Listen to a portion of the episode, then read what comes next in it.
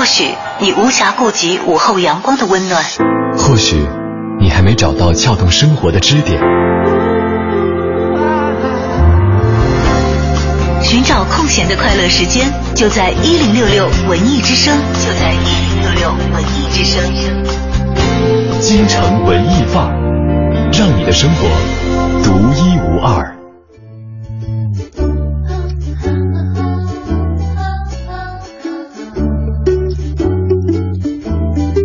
京城文艺范儿，让你的生活独一无二。北京时间的十四点三十五分，欢迎各位锁定今天下午的节目。你好，我是盛轩。大家下午好，我是小昭。嗯到了今天下午，很多人蠢蠢欲动了啊！嗯但是很奇怪，刚才在上节目之前，我们在导播间就是各个同事都做出了同样的反应，就是大打哈欠。那是不是一周的工作？啊对对，也是有一点点疲累了。嗯，相信很多朋友也是处于同样的一个状态。那么周末呢，可能会有很多朋友会选择外出去兜一圈儿。对，放松一下，嗯甚至是有一些闲情逸致的朋友想要打个飞的去哪哪喂鸽子啊，这个也是很正常的事情。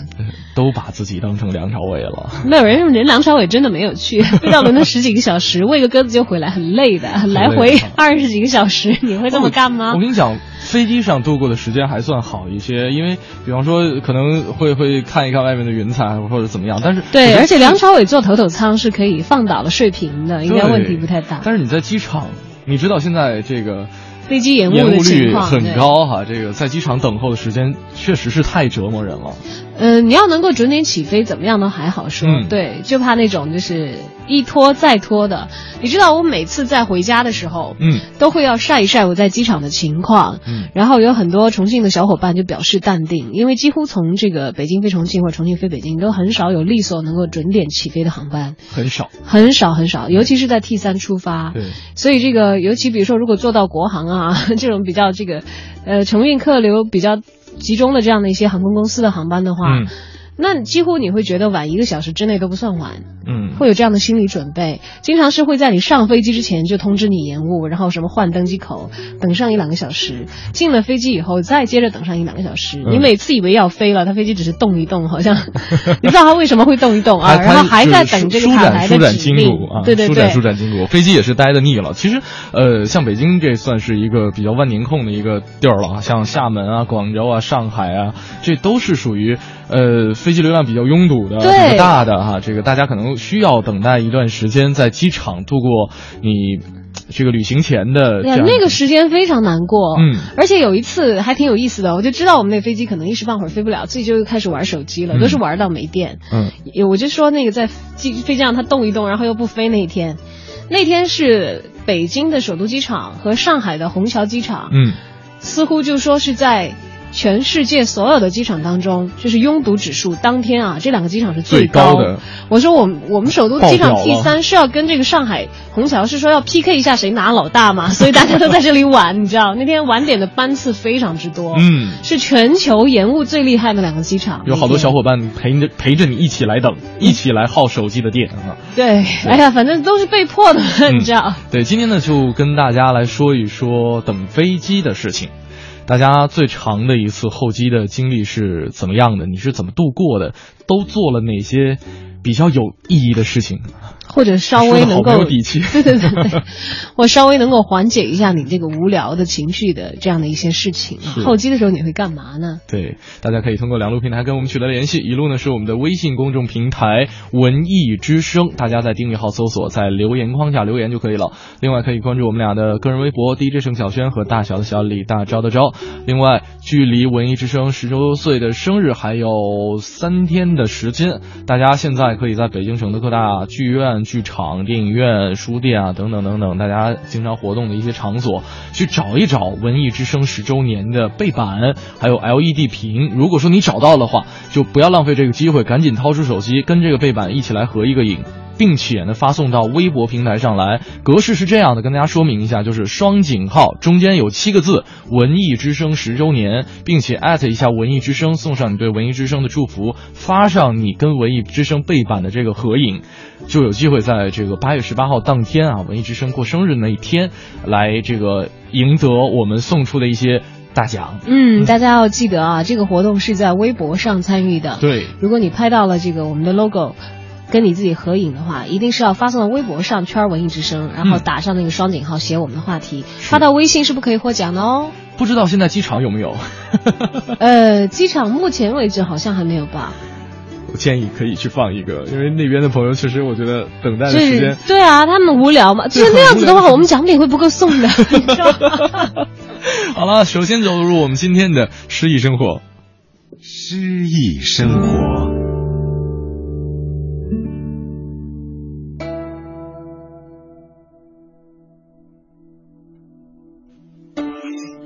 诗经·秦风》朗诵：满超。岂曰无衣，与子同袍。王于兴师，修我戈矛，与子同仇。岂曰无衣，与子同泽。王于兴师，修我矛戟。与子协作，岂曰无衣；与子同裳。王于兴师，修我甲兵。与子偕行。谁说没有军装？吾与君同穿那件长袍。国家发兵征战。整理好我们的长戈与短矛，与君同仇敌忾。谁说没有军装？吾与君同穿那件衬衫。国家发兵征战，整理好我们的铁矛和大戟，与君协助歼敌。谁说没有军装？吾与君同穿那套罩衣。国家发兵征战，整理好我们的铠甲与兵器。与君共赴国殇。无衣是《诗经》中的篇名，讲述的是秦国人民同仇敌忾、共御外毁的兄弟之情。其中的“无袍无泽”中的“袍泽”，被后人用作异性结盟兄弟的典故。这首秦风产生的秦地，即现在的陕西中部、甘肃东部。秦人在商周时代与戎狄杂处，以养马闻名，以尚武著称。当时的秦人部落实行的是兵制，有点像是民兵制。平民成年男子平时耕种放牧，战时上战场就是战士，武器与军装由自己准备。这种兵制在北方的少数民族中一直在延续着。在当时，成年的秦人男子是自己有战袍、戈矛的。只要发生战事，拿起来就可以上战场了。历史上关于这首诗有个故事：伍子胥用计助吴攻破楚国，楚国大夫申包胥赴秦国求救，但秦哀公拿不定主意是出兵还是不出，申包胥就哭秦庭七日，救昭王反楚。秦哀公最终被他的诚意感动而答应出兵，唱的就是这首。无一，意思就是答应与楚国结为同盟。本单元节目内容由 AM 七四七娱乐广播独家制作，友情提供。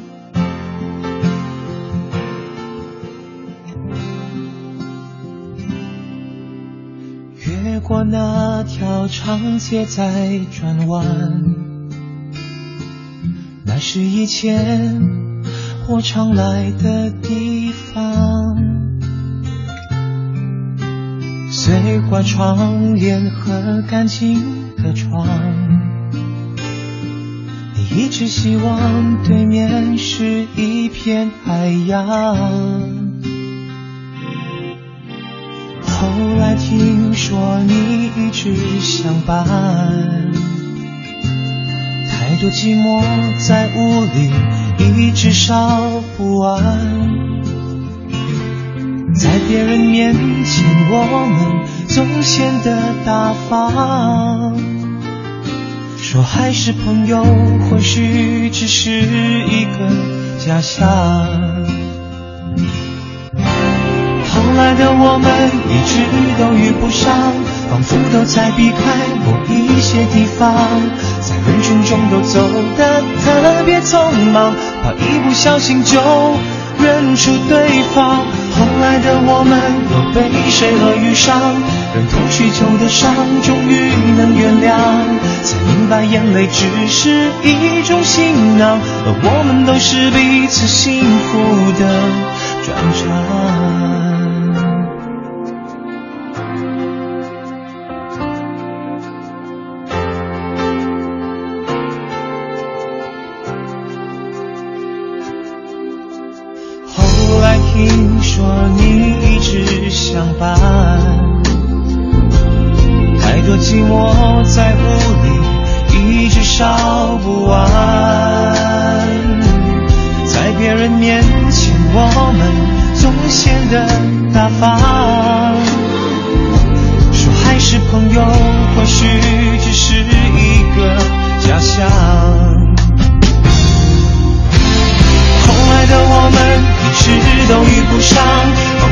在避开某一些地方，在人群中都走得特别匆忙，怕一不小心就认出对方。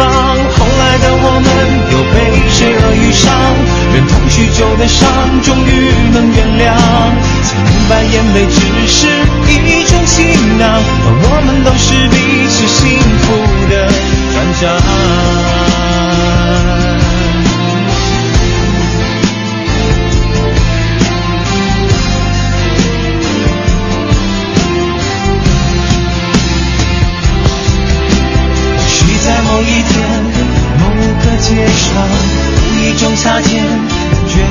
对方，我们只需自然，不会有人看穿。后来的我们一直都遇不上，仿佛都在避开某一些地方，在人群中都走得特别匆忙，怕一不小心就会认出对方。后来的我们又被谁而遇上，忍痛许久的伤，终于能原谅，眼泪只是一种行囊，我们都是彼此幸福的转场。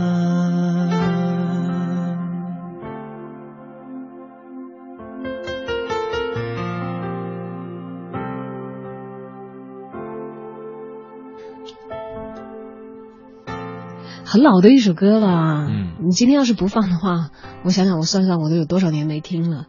大有概十年了吗？呃，十年差不多吧，快嗯了，就好几年。那我上学的时代听的歌吧，嗯应该还是后来的我们。后来的我们，对，十年前大概大家想不到今天是现在这个样子。对，当然，我们今天的话题不是文艺日记本的。没有，我觉得十十年之前，我觉得十年之前坐飞机也没有这么拥堵啊。嗯，没有那么拥堵，航对对对，航路上真的没有航路上要好很多。大家的这个准点率也应该会这个高很高很多。有一位朋友跟我们分享了他的一个经历，嗯说：“嗨，等飞机不无聊啊。嗯前面陪儿子去杭州，上了飞机，在上头等了一个半小时起，嗯都没起飞。嗯最关键的是也不给开空调啊，给我们热的。嗯然后乘务员说说，因为飞机太老了，有十年了，没有那么多的动力了，给我们这些乘客吓的。嗯当时就有人要下飞机，不过最后还是平安的到达了。对，嗯你们坐的是廉价航空吧？我觉得一般飞机上给我的印象都是冷气太足了，我觉得乘务员太实在了。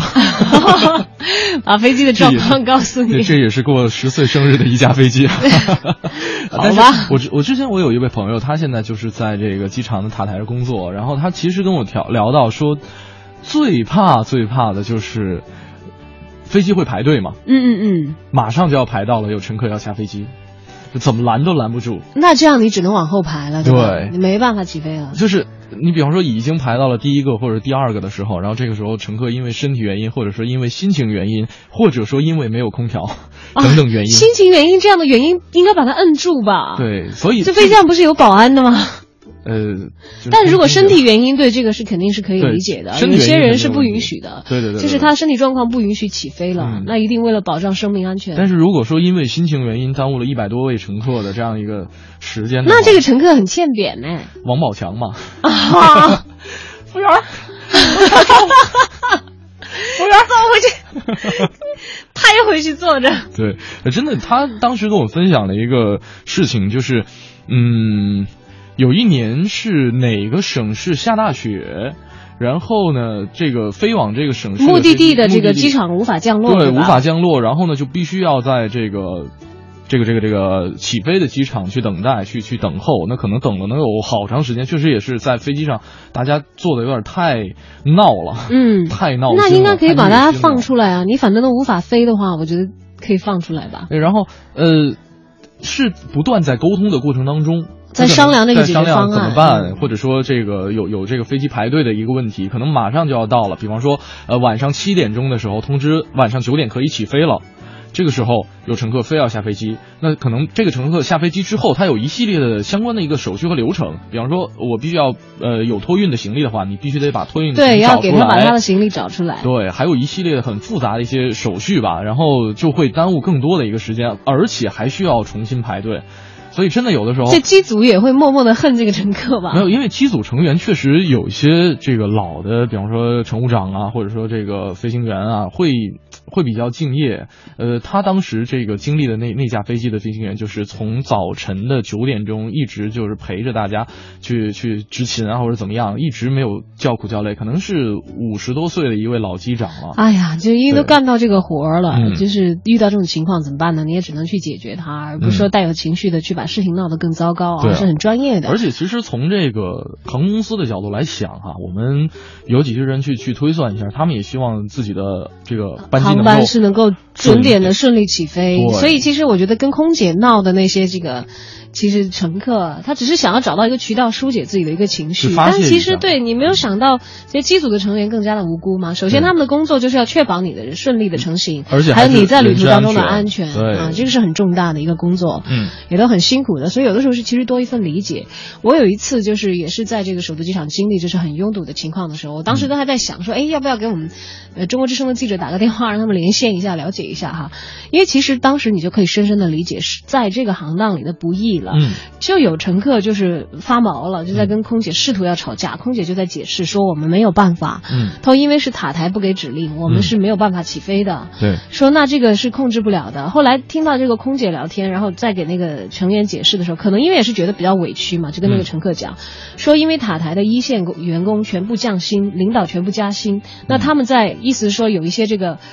类似罢工性质的啊，当然这是一个小道消息，当时嗯。未经证实。嗯。说到他们在闹情绪，这个我们控制不了，啊，说我们只能等待他们的指令，他们有指令我们才能起飞。对，这可能是一个它是一个深层的一个一个问题一个一个原因嘛，可能一嗯台大的机器里边会有一些小的零部件是运转不畅不畅的。对，他啊说那我们没有办法，说塔台的一线员工全部都因为降薪的事情在闹情绪。嗯，但是确实会更多的时候可能是因为天气原因，或者说一些呃航空管制。对，这个是遇到的更加频繁更加频繁一些。而且天气原因的话，我劝大家是好好的庆幸一下吧，就得亏没有在恶劣的天气里头起飞。嗯你试一下在强对流的天气里头飞行几分钟，太看看那个飞飞机上的这个行李噼里啪啦掉下来，空姐摔倒的时候什么样子。对你看你还是愿意在？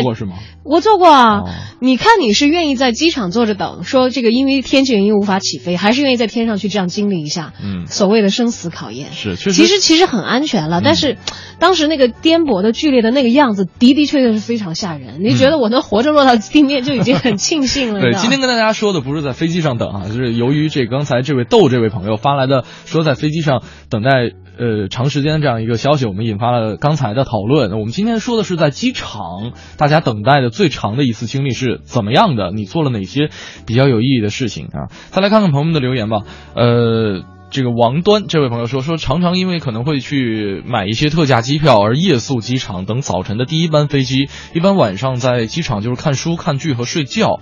啊、说因为之前有这个打算在机场待很久，所以呢可能会去先去寄存一下行李，只带一些随身的包，然后找到一个有电源、周围不吵闹的位子去安顿下来，可以再关注一下身边的洗手间啊、问询台啊、饮用水啊等等等等。然后最后呢就是拿出随身带的书，开始进入另外一个世界啊。还有说，或者是用随身的平板电脑看剧的，嗯说平常是一个人坐飞机，很少跟别人聊天。有的时候觉得这样也挺有意思啊！我觉得他好强大。对这是我是是再早起飞，我都不会是去睡机场的，嗯，我一定是从家里出发的。然后呃，我觉得睡机场是个好凄凉的一个事情。你除非你转机无奈了哈，但是转机一般来说的中间的这个时长也是可以忍耐的。嗯，时间再长的话，就在转机的这个地方住一夜了。嗯，我曾经在最久在机场待过多长时间？呃等的话，等过我想想啊，是好像应该是雪灾的那一年，大概回家等的比较久。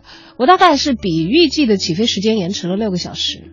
那我比你时间长，我最长待过十二个小时。哦，没有没有没有，有一次有一次飞欧洲的时候是啊，我也没到十二个小时。嗯欧洲那次好像也是延迟六个小时还是六个小时七个小时，嗯以至于我到达目的地的航班时间，因为我本来是有连程嘛，嗯我到了阿姆斯特丹要转机的，然后当天晚上本来是要转当天晚上最晚的一班去马德里的航班，嗯但是由于我们到达的时间晚了，我没有办法再转机了，嗯所以当天机场安排是我们出机场，住一天晚上酒店，第二天早上再走。那那个六个小时你是做了？在机场啊，我告诉你，我们这个六个小时是很庆幸的。嗯就虽然很漫长，嗯我们都已经上完飞机了，嗯然后飞机在起飞之前做最后的安全检查的时候，查出来有安全问题，哦，全飞机的人全部下来，嗯然后另外安排飞机，安排登机口，所以很漫长。嗯，对。我要饿的我哟，在这间隙到处找方便面吃。所以这六个小时是一一场食物探索的旅程啊！所以今天跟大家说一说一个话题，叫做呃你在机场最长的一次候机经历啊对这是最长的一次候机经历，大家做了哪些让自己觉得哎很有意义的一些事情？可以通过两路平台跟我们取得联系。接下来是我们的一零六六文艺独家。一零六六文艺独家。昨天开始，北京西城区文化委员会北京西城区非物质文化遗产保护中心向首都市民公开招募西城区非物质文化遗产项目传承志愿者，这也是第一次面向全社会招募。负责人徐晓辉谈到了当前非遗传承的困境及招募的起因。非遗传承进校园，向学生们呢普及和传授这个非遗的知识。非遗服务进社区，非物质文化遗产通过服务的形式，来带入社区，也受到老百姓的喜爱，跟老百姓的生活呢结合在一起。当然，这些呢只是从表面，但是真正的想把这个非物质文化遗产呢传承下去。这一点呢，还需要靠传承人手把手的去带徒弟。现在我们的传承人啊，可能遇到了诸多的问题。传承人呢，生活面临的困境，岁数呢普遍偏大，普遍年龄都在六十五岁以上。关键的一点就是，传承人招募徒弟呢招不上来，有的徒弟呢学了一半就走了。我们也想通过举办这样的活动呢，招募热爱传统文化、扎扎实实的去把这门技艺继承下来。招募将持续两周到八月二十六号为止，共有五项非物质文化遗产项目，它们分别是北京刻瓷、玉石草编、泥塑彩绘脸谱、北京工毯制造技艺、戏曲盔头制作技艺。优秀者有望成为非遗传承人的入室弟子。工毯制造技艺项目传承人王国英介绍。我教传承人的方法就是想，我从各工序教他，让他能欣赏到自己的东西。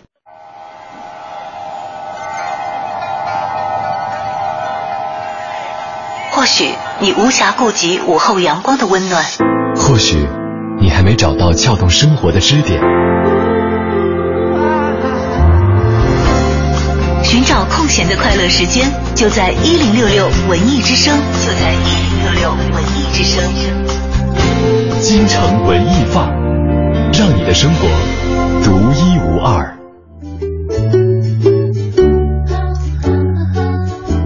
京城文艺范儿让你的生活独一无二，欢迎大家继续回来。你好，我是盛轩。我是小昭，在周五的下午啊，大家再坚持几个小时就可以去度周末了。嗯，但就可以去是机场了。现在也许在机场的有一些朋友在想啊，我再坚持一会儿就可以登机了啊，我再等一会儿就可以起飞了。还有说，对不起，我们抱歉的通知您，您所不会吧？今天这天气挺好的。没有，你不知道目的地机场是怎样的吗？啊，也特别像我，我跟你说，我延迟的最久的那一次是真的。晴空万里啊，很好啊，目的地机场也没问题。嗯 自己起飞之前，飞机检修出了问题，就大家都非常配合的，呼啦一下子就撤离了，你知道吗？临起飞之前都惜命了。啊、对呀、你想想一飞飞出去，这个就很很难说了。然后整个全部换了一架飞机再登机，但是就是，所以我也从那次以后就是吸取了一个经验，因为之前喜欢把东西托运的干干净净的，嗯，就是不怎么留随身的物品。嗯，但是我是觉得，大家为了稳妥起见，还是要留什么钱啊，嗯，这个手机啊，尤其充电宝。这些东西你平时都托运是吗？呃，没有没有没有，啊有的时候会啦，对啊有的时候这些会啦不。应该放在身边？你知道我那次由于嗯那次由于是这个长途国际旅行，嗯然后我想飞机上也没有什么特别要用的，而且再加上换好的钱啊这些在箱子里，嗯还真的是就只留了这个电子产品啊和一点点随身的零钱，嗯，在身上。然后现在有了 Kindle 好多了，呃，对呀、有了电子阅读器，里面有太多的东西可以看了，关键那个续航的时间长，你知道吧是？然后上次真的是我，待一周都行。所以我提醒大家，为什么一定这些随身的东西，就是因为有的时候我那次也也不知道为什么了，可能就是觉得长途旅行用不着这些，你都在飞机上，一切都有解决。嗯，我还好是带了一点零钱，要不然我都没有没有时间去买方便面吃，因为他那个点儿赶的，也也没到发饭的时间。嗯哦，本来是下午起飞，后来改到晚上十对。于一个吃货来说，等飞机也是一件困难的。哎呀，很难受的。还有一点就是，后来我们转机的时候，这个呃行李也是连程转运的。嗯当然洗漱用品它会发了，就你就真的是只有随身的那些东西，就幸好不用花什么钱，嗯因为我钱啊什么的全部是脱掉了，你知道吧？都托运了，还是要留这个必要的东西在身心边。真大。对我我知道，肯定像我这样做的人比较少了，但是可能会有，飞所以机不带钱的，我还头一次听见啊！你知道我我有几次这个等飞机的经历还是挺有趣的。当时在从以色列回国的那个时候，因为呃你知道以色列的安检很严格，他可能甚至会这个。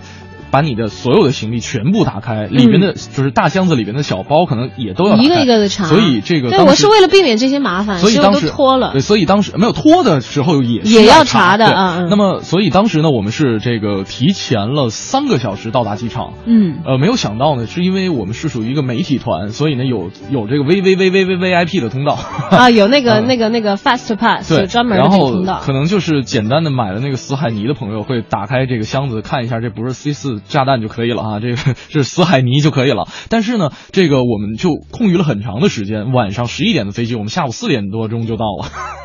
这不只不只不只是三个小时啊，然后呢，这个里边有很多这个免税你店们，对啊，而且这个你你还没起飞的时候，其实，在机场，特别是如果你们是坐的这个好的舱位的话，你的头等舱候机室是有很多事情可以干的。我还真不是，但是这个以色列特拉维夫的这个机场，哎，是特拉维夫不还是哦，好像是特拉维夫。这个特拉维夫的这个国际机场，呃，它里面有很多这个娱乐设施。嗯，当时我是。跟一个当地的小朋友一起玩极品飞车，玩了能有三个小时。你看吧，还有很多机场，特别像那个土耳其的，嗯据说伊斯伊斯坦布尔的这个头等舱候机室也非常非常爽，嗯，说各种各样的吃的，你可以随便慢慢的在里面去挑选，日子很好过。是免费拿吗？这当然是免费的，是含在你的这个头等舱的机票里面的哦这些服务。其实包括首都机场出港的也不错。嗯然后我我又有朋友每次出港必在那里吃一碗牛肉面，嗯，但是都是有很多可选择。对当然尤其赞了这个伊斯坦布尔的，嗯，非常非常爽。然后那个那个机场装修也是很华丽的，关键是可选择的东西太多了，太棒了。嗯然后我现在就深深痛悔，说我曾经作废了一张土航的欧洲机票。呃，还有一次我是，呃，去延边出差的时候，因为延边当地的这个机场是居民民两用的，合用一起的。然后我们在回北京的路上，呃，当时就是特别无聊，然后就开始趴在窗户上看这个军用飞机，看飞机。哎呀，小朋友就很喜欢干这种事，你知道吗？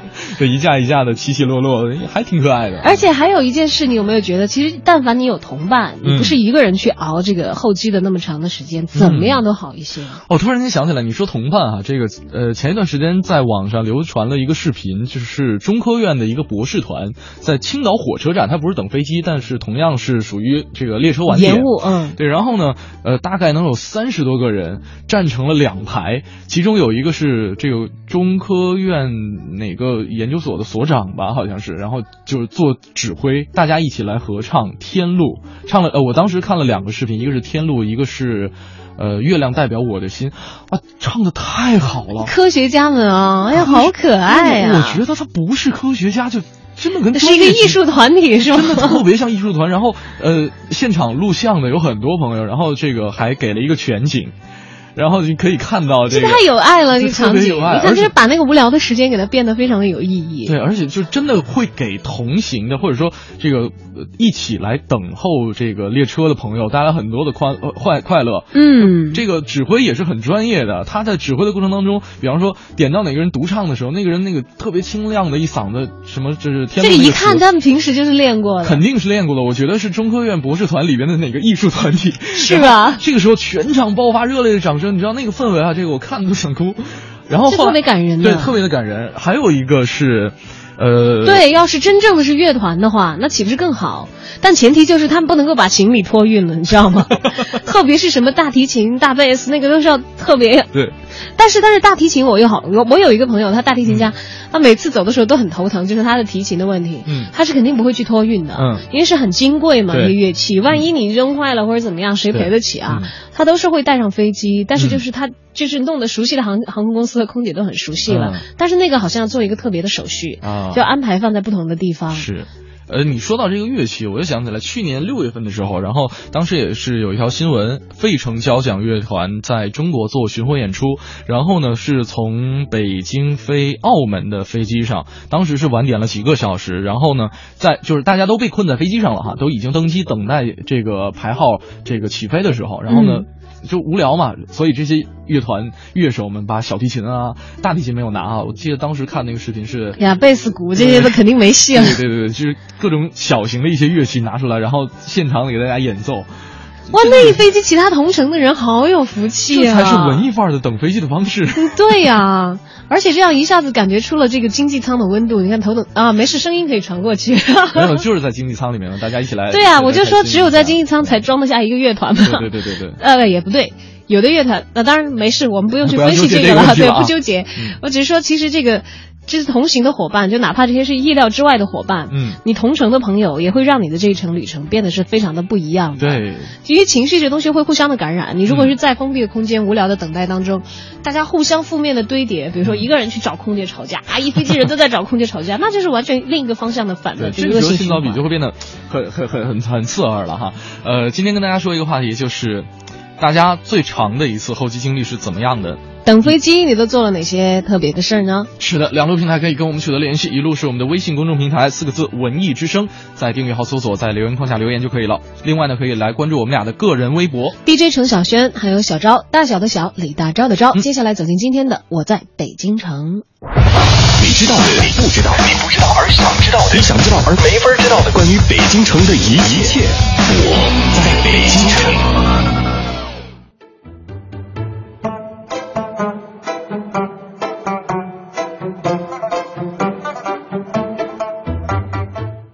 京城文艺范儿，让您的生活独一无二。大家好，我是相声演员杨多杰。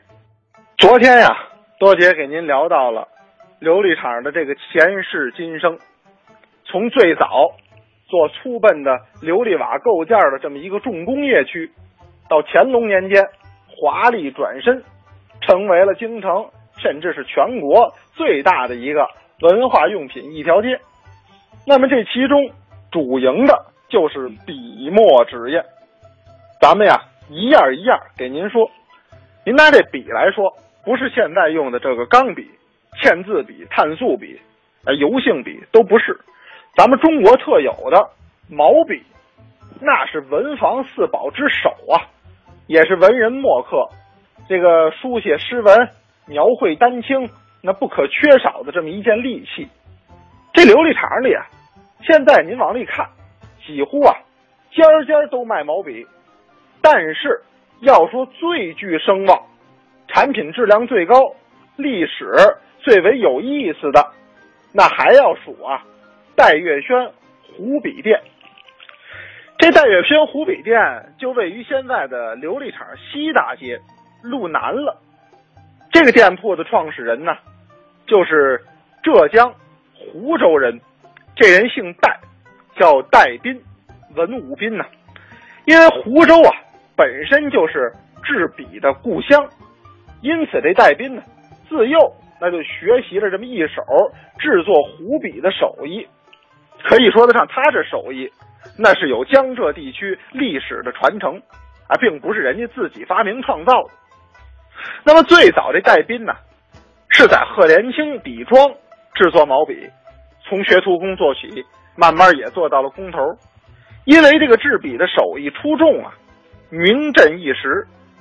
大约呀、就是在民国五年的时候，就是民国初年，他呢攒了一些本钱，自立门户，就在琉璃厂盘下了一家店铺。他一想叫什么名字呢？哎，干脆我叫戴斌。他呀，那会儿人啊有名就要有字啊，他是姓戴名斌，字月轩。得了，就用我自己的这个表字，用月轩两个字命名，于是就创建了戴月轩笔庄。那么时至今日啊，这个琉璃厂上的老字号啊，以这个个人名字命名的，还只有这戴月轩一家。他也可以说得上是整个琉璃厂哎第一个标榜个人崇拜的买卖铺户。而当时这个戴斌呐不得了，跟当时京城这些个达官显贵、王府贵族交往都很深，所以他这个店铺的牌匾呢，特意是让北洋时期曾任大总统的徐世昌题写。这块匾额呀，如今仍然就挂在店门之外。这个戴月轩制笔啊，与众不同。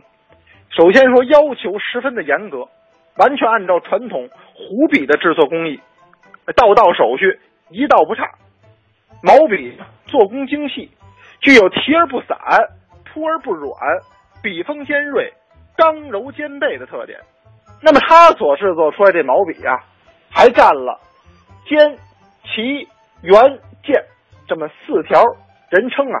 叫湖笔四德，就是把它比作一个君子，他有这么四样美德，这也使得戴月轩的毛笔啊，既是书写的工具，又是赏心悦目的艺术品，不仅是文人墨客必备之物，后来怎么样啊，也成了那些个达官显贵、官二代、富二代、附庸风雅的一个象征，因此人家这个生意啊，十分的火爆，不少的文人呢，都来这儿消费。你像大文学家鲁迅先生，在北京居住期间，那就一直点名儿就买戴月轩的毛笔。Thank you.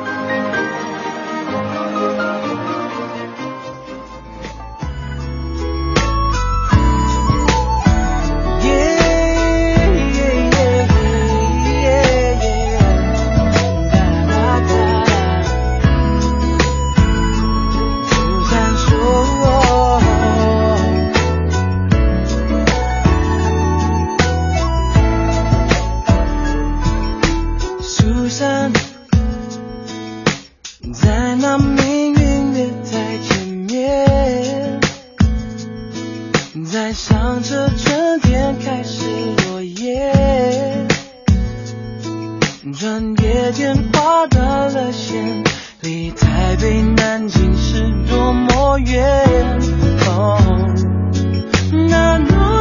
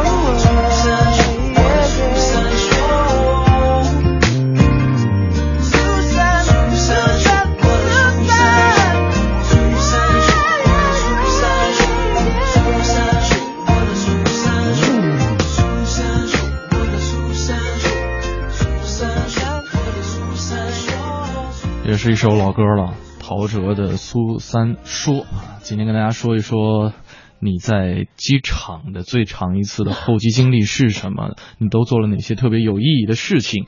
那么刚才这位朋友啊，求进幸福说，他说呃最印象最深的这个候机没有什么特别大的一个印象，他说。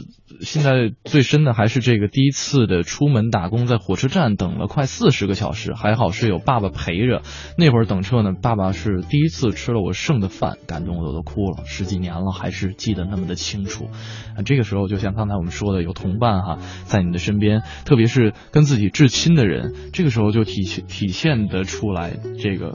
对你心里的焦躁就会少很多，你感受到的东西也会不一样。我记得有一次是我跟我爸妈一起到西安去旅行吧，然后回来的时候是我自己回北京，他们回家。嗯，那次大概是在机场玩了有四五个小时。嗯，四五个小时的时间呢，就是人家都很焦躁，我们同飞机有人去闹。嗯，然后那个。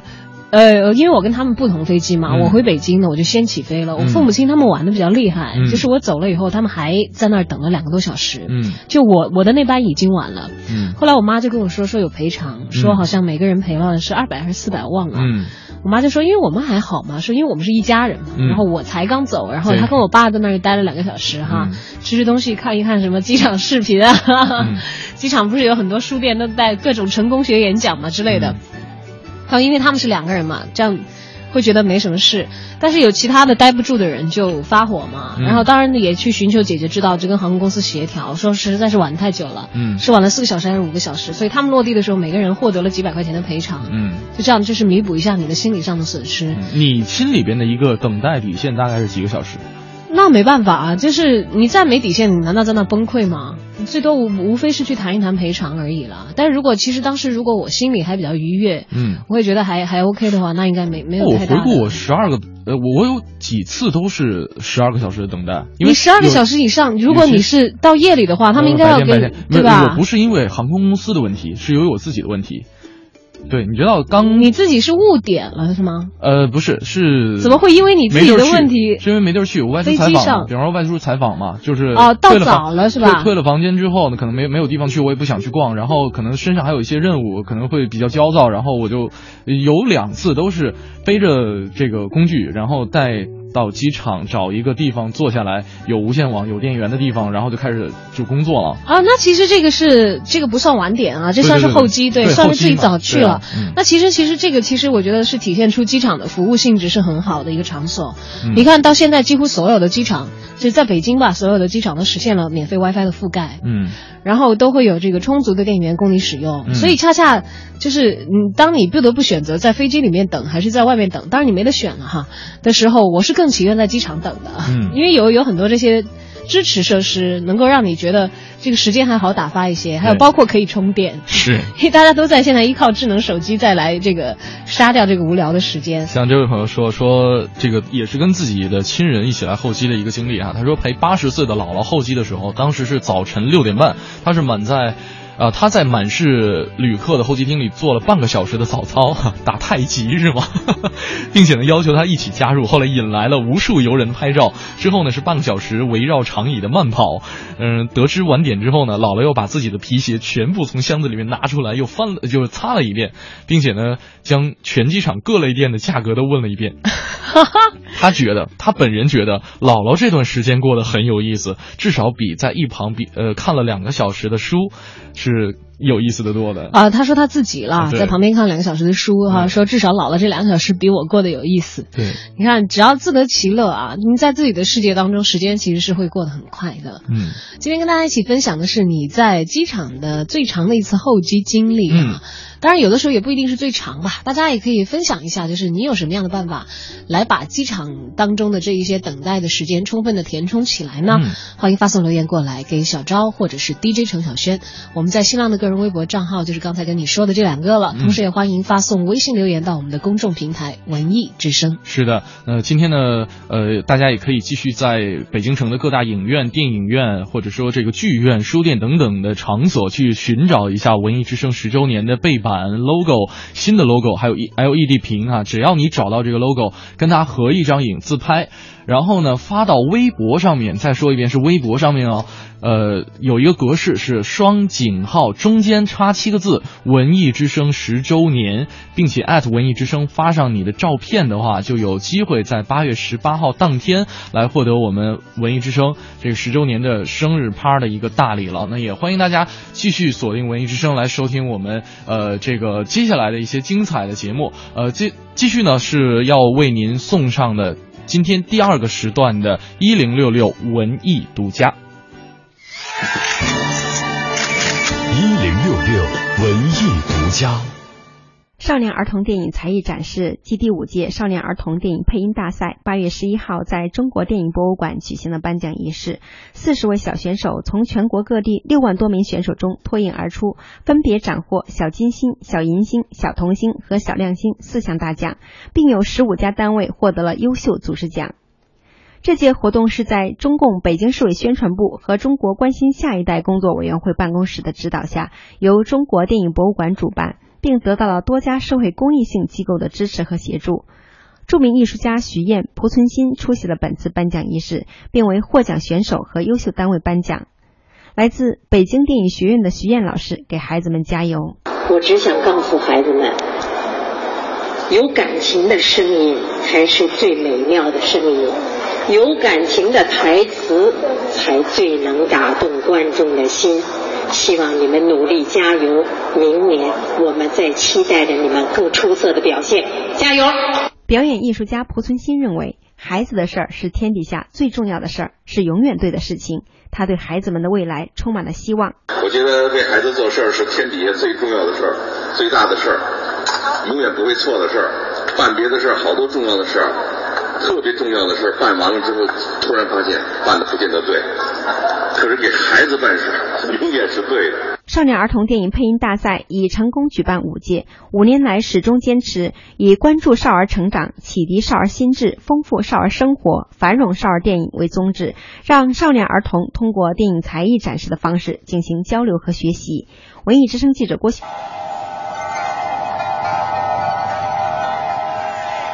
或许你无暇顾及午后阳光的温暖，或许你还没找到撬动生活的支点。寻找空闲的快乐时间，就在一零六六文艺之声，就在一零六六文艺之声。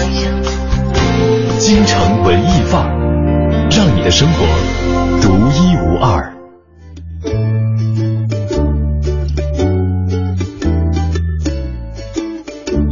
京城文艺范儿，让你的生活独一无二。欢迎回来，你好，我是楚轩。大家下午好，我是小昭。今天跟大家说一说在机场等待的事儿。嗯你曾经在机场度过了多长的时间？又是以什么样的内容来填充你的这一段时间空档的呢？我发现我自己自带光环儿，就是等飞机光环儿。你走哪都要等嘛。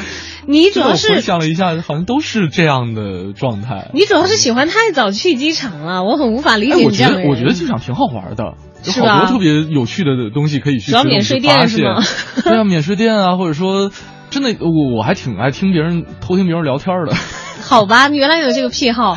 我跟你说，像我这个人，我给大家留下的印象就是永好像永远都在匆匆忙忙的赶飞机，总是好像是在关舱门最后一刻上去的。所以嗯我一般来说，没怎么等过。我要等的话，几乎是因为晚点，嗯。要不然我都是屁滚尿流的去追飞机，经常走的是极客通道，嗯，因为嗯几乎都是马上要关闸口了，还在过安检的这种，或者至少都是应该开始登机了，嗯，然后我还在过闸口的这种，所以我知道这个怎么样赶时间的，就是你在 T 三，你过了这个这个检验通道之后，如果你坐的不是头等舱的话啊，嗯那个电动小电瓶车是十块钱一位的，啊、你可以马上告诉他我到哪个哪个哪个登机口，就把你开过去。所以怎么等飞机，你其实来说是没有太多的经验的。对，但是怎么样这个抓紧时间赶飞机，这个我很有发言权。好，就是咱们哪天单聊一期好就重？庆和这个这个首都机场的这个极客通道是怎么走的，我都是知道的，嗯这是没有任何问题的。嗯当然，如果比较幸运，呃，那那天自己这个是是头等的票的话，就会从容很多，也愿意早点去，因为有地方待嘛，嗯，有地方可以坐着吃，嗯然后也有车可以给你送到口就。除了吃，还有什么值得？逛啊，免税店啊，这是出境的时候。你知道这个，我有很多很无聊的事情可以让大家在机场里边去去度过这个候机的时间，比方说，呃去去藏点东西，啊，你在机场藏东西，对，挺好玩的，就是那些无关紧要的。哇，你想法真的好奇特。或者数东西，藏得住吗？你就不会，你啊你前脚一走，人家这个机场工作人员把你藏的东西都当垃圾扫掉了，那扫掉扫掉呗。那就藏不了嘛。你明明到处扔垃圾，真是的。没有，不是垃圾，那你藏什么东西？一些小物件啊。呃，我以前买过一些小葫芦，然后藏在机场，对，哦，就像漂流瓶一样，看谁捡到是吧？对然后留自己电话，好变态。没有留电话，没有没有没有，我在想，对，或者说你去数一些东西，那听起来都挺无聊的。但是，呃，比方说找老外聊天啊，啊，这个是对啊嗯，但为什么要找老外呢？对，看对你英文很自信，呃，没有没有，就是练为了练口语你知道这个是小的时候英文老师给留下的一个作业，一个一个见到老外就冲上去跟人说话。嗨，嗨，嗨嗨嗨，哦，拜拜。对，好吧，好莫名其妙。对对对，然后就是自得其乐嘛。就是我之前曾经在节目里面说过，意淫是一是是我们人类与生俱来的一个一个功力，呃，有大把的时间留给你自自得其乐的话，是一件特别幸福的事情。比方说，还可以做一些调查问卷啊。啊，然后你在机场去发问卷对啊吗？你确认机场有找不到复印的地方给你发问卷吗？你可以，你可以，呃，用这个选项的方式，就拿着你的 pad 编一个那个什么，说呃你能完成一个调查，就甚至拿在一个笔上面点。甚至是拿一个笔记本，然后你后面画正字就可以了。你太奇特了，这 太奇特了！原来真正在机场，就是有着很雷人的这个要不然我为奇葩内什么要聊容安排的这个话题？的一个看起来很正常的人，坐在我旁边坐了那么久。我们也也真的是我们没有一起搭过飞机，没有，就我真的没有见过任何一个在机场候机的人有你这么奇葩的。或者人家对，或者人家是隐隐的奇葩，没有被旁边的人察觉。今天本来这个话题应该聊你在机场碰到的一些奇葩的朋友。哎呀 结果发现有人在机场藏小葫芦呢，谁会捡到？谁会捡到？那葫芦是我一个必备的一个呃玩具，是吧？那会不会各地机场的阿姨说，嗯又出现了神秘的葫芦？这个是这个倒霉的乘客又来了。呃，大概能有大拇手指那么大的一个小葫芦，小的很可爱。然后我记得我几次出国，呃，包括我的导游也好，或者说这个外国认识的一些朋友也好，我都会送给他们葫芦，因为很多国外是没有这个东西的。然后他们还问我这是什么东西。然后葫芦的英文我我我不知道怎么说，然后我就告诉他这是一个玩具。葫芦 葫芦啊啊对，然后我告诉他这是一个玩具，然后他告诉我怎么玩，比方说我就想象各种奇葩的玩法去逗他。去骗人，真讨厌你。可以挂在耳朵上，你你告诉他可以可以别在头上，可以蹭脸，不是你告诉他可以发饰是吧？对，别在头上，还可以啊加两片叶子。你葫芦娃就是这么干的吧？然后我去当他们的爷爷。好吧，明明是很正常的日常生活当中嗯会碰到的事情，在机场飞机晚点，对生生的 两个主持人奇葩的特质弄成了赠送别人葫芦，希望他们别在头上扮演葫芦娃。来看看朋友们的留言吧。这个黄阿狗说了说，当时整个休息厅就我一个人，连一个服务员都没有，百般无聊之下，我就丧心病狂的开始玩这个按摩沙发。第一个标准流程十五分钟结束，特别舒服。于是呢，one more time 再来一次，并且非常手贱的把控制按钮都戳了一遍。天哪，瞬间像一被一头牛骑在背上，又像是五十个野生的郭冬临在你身上跳舞，整个人被椅子包裹的紧紧的，根本无法挣扎。十五分钟结束下来，有下快艇的感觉，晕，想静一静。这还是在比较舒服的候机室里面待着的才有按摩椅。第二天发现那我们常坐经济舱的哪那么多有机会可以被按一下的？第二天发现，我觉得这朋友跟我这个玩法差不多，你知道吗？就发现一个特别有趣的事情，连 就把它玩坏了为止。对，就是从他的描述当中，我就能感觉出来他在发现按摩椅的时候的这个眼睛在冒着绿发光。亮。第二天早上发现一条新闻说，呃，某某机场某某按摩椅发现怎么怎么样，怎么怎么样啊，我就不说了。这说完之后有点瘆得慌。呃，结果呢，就上了中央电视台的每周质量报告了。呃，那也还不至于吧？那这样人家按摩椅的厂家太冤了你。想想，五十个野生郭冬临在背上跳舞是什么样的感觉？这这是他的这个夸张的描述方法了啊！人家那个按摩椅跟你又没仇，是你自己嗯操作不当，好吧，这位朋友。呃，对，那个我们来看一下啊，这个。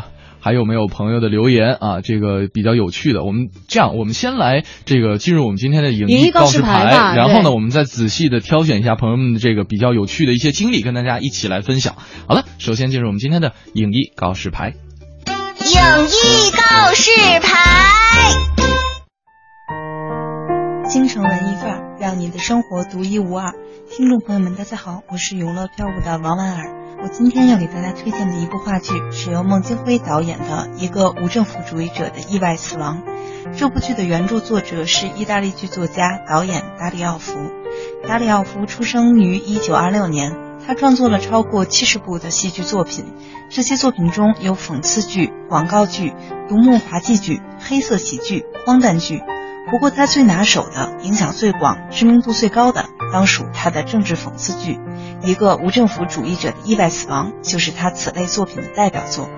故事讲述了一个意大利警局故事，警察局和警员将一个在押的无政府主义分子刑讯致死。局长找来了一个疯子，编排无政府主义分子的死亡过程，以期掩盖死亡的真相。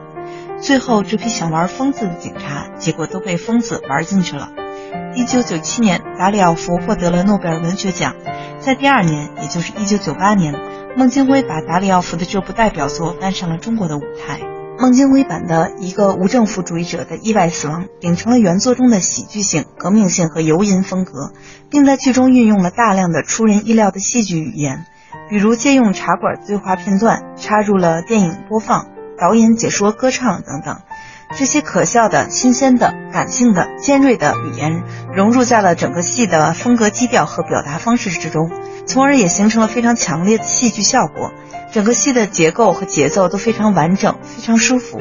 从警察局的黑暗，再到对人性的反思和批判，由静到动，由笑到闹，人们笑过之后，在一个假构的空间内，通过另一个空间的展示而进行暂时的思考和回味。从而也为结尾的冲击力做了有力的铺垫。一个无政府主义者的意外死亡，把先锋戏剧的喜剧性和观赏性与先锋性完美的结合在了一起。这部剧被公认为是孟京辉的代表作之一，也是孟京辉多年探索和追求实验戏剧的巅峰之作。这部剧将于二零一四年八月十九日至八月三十一日在北京城市蜂巢剧场演出。目前这部剧有一百元、一百五十元、二百元、三百八十元几档票。想看的观众朋友们可以开始订票了。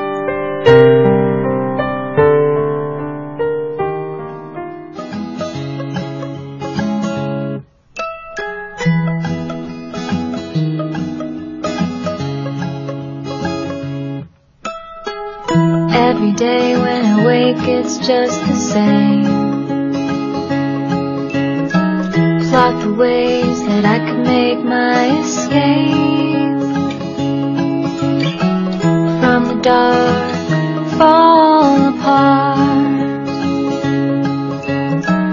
to a place so far where dreams are.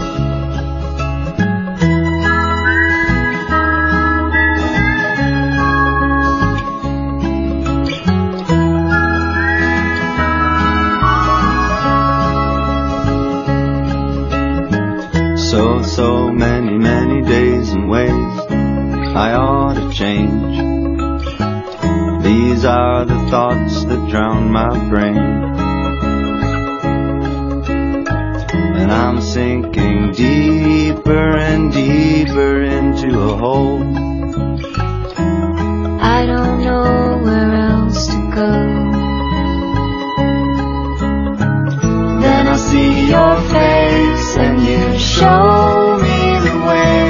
And the words you say set me free. There's more to believe and so much more to see.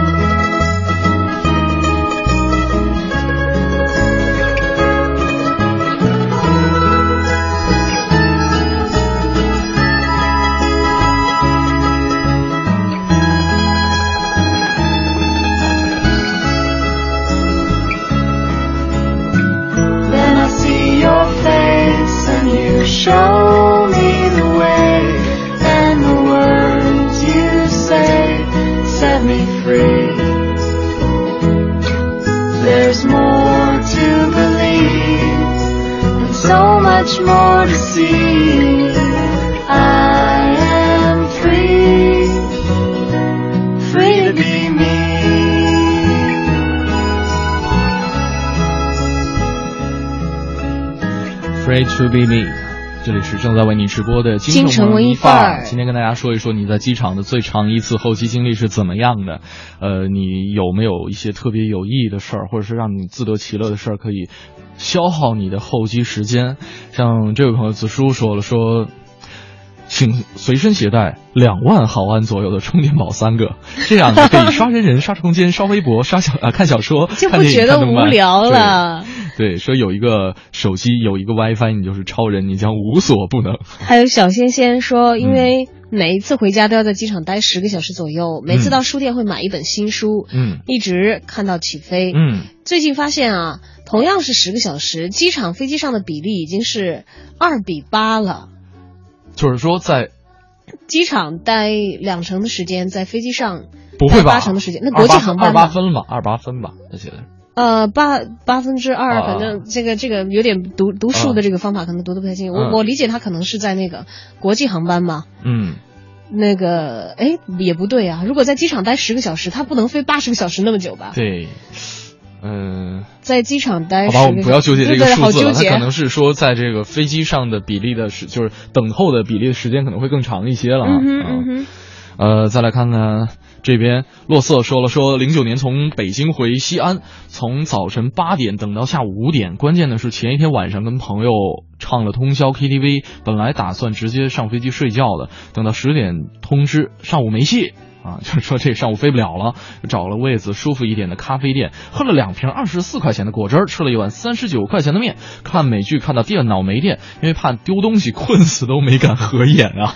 哎呀，这倒不至于。你看，这个就是带东西带的多的麻烦。但是我非常理解他的行为，我也会这样子。嗯我这个过年回家晚点的时候，就各种发呀，我在机场吃了一碗多么难吃的面，嗯我现在又坐在哪里，怎么怎么样。就朋友圈是对呀、那个工具哈。对的，对的，因为发朋友圈就会有人一看，因为明显你在发这个内容，就知道你无聊嘛，也很无聊的人就会找你聊天儿，就会有人跟你聊微信了，你知道，时间就会过得很快了。嗯，这是一个方法哈。其实有的时候，呃，这个有有一些，比方说，我之前是看过一个网站，是一个国外的网站，虽然说英文不太好吧，但是还将将能看懂。它叫做呃这个睡机场攻略，大概翻译过来是这样的啊。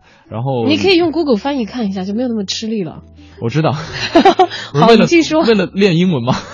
你继续说。然后它里边就是列了几条，我今天也给大家找了一下，但是可能不太适用于国内的机场。比方说，它的第一条就说，在国外有些机场是不允许旅客躺下来或者说闭眼的。啊，闭眼睛他管不了？我觉得特别无聊的一一个要求啊，这个而且我也没有核实过，至少在我的几次出国经历当中是没有碰到过的。他说咱们国家的机场还是都让你闭眼的，你要睡成什么样没人管你，对只要你不妨碍这个机场的公共服务自然运转。嗯，然后他说建议戴一个墨镜，而不是眼罩。然后他说，如果说不想花钱住旅馆的话，可以去租车点问一问价钱，租辆车在停车场里边睡觉，还挺舒服，呃，也比较安全。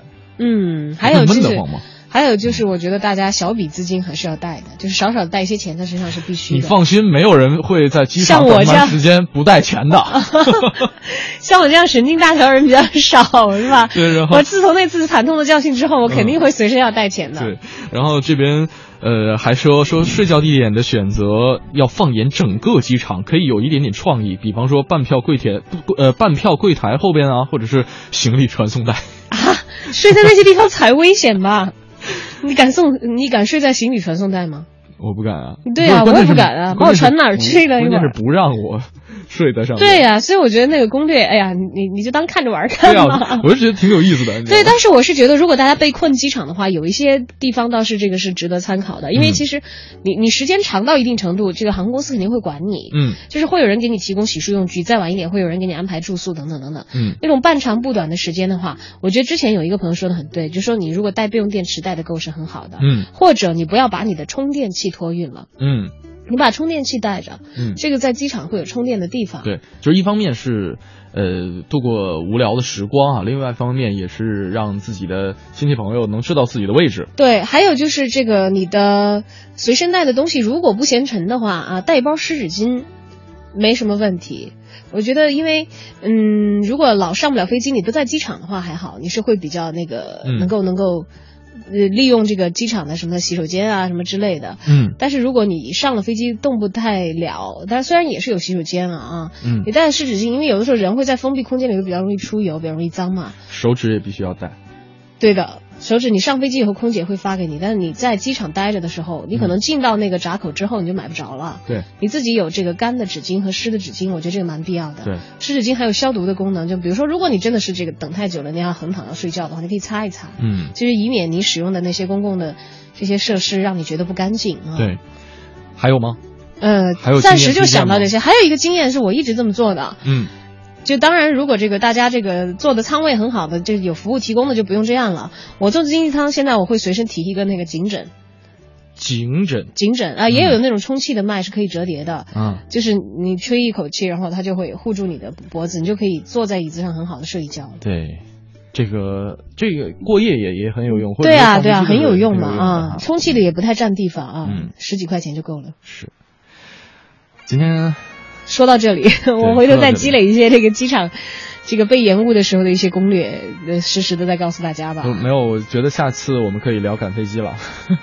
对我比较多的时候真的是赶飞机，对。飞机等等我，然后说抱歉的通知您晚点了，我说还好还好赶上了，所以呢，赶飞机就赶飞机就只有一条攻略，命好。我还真是命不错。啊，今天跟大家说了很多在机场上的一些呃候机的经历啊，也有朋友很多朋友发来很多有趣的一些故事。对，也让我发现了，原来我搭档是一个机场奇葩哎！我下次去找找你藏的小葫芦，看有没有被保洁搜掉。好的，好的，好的啊，呃，感谢各位的衷心陪伴。如果说大家想了解更多节目内容的话，可以来关注央广网三 w 点 cnr 点 cn 进行网络回听。在整点过后，是由大家为您主持的《乐坛新生》，祝大家周末快乐，周末快乐，再见。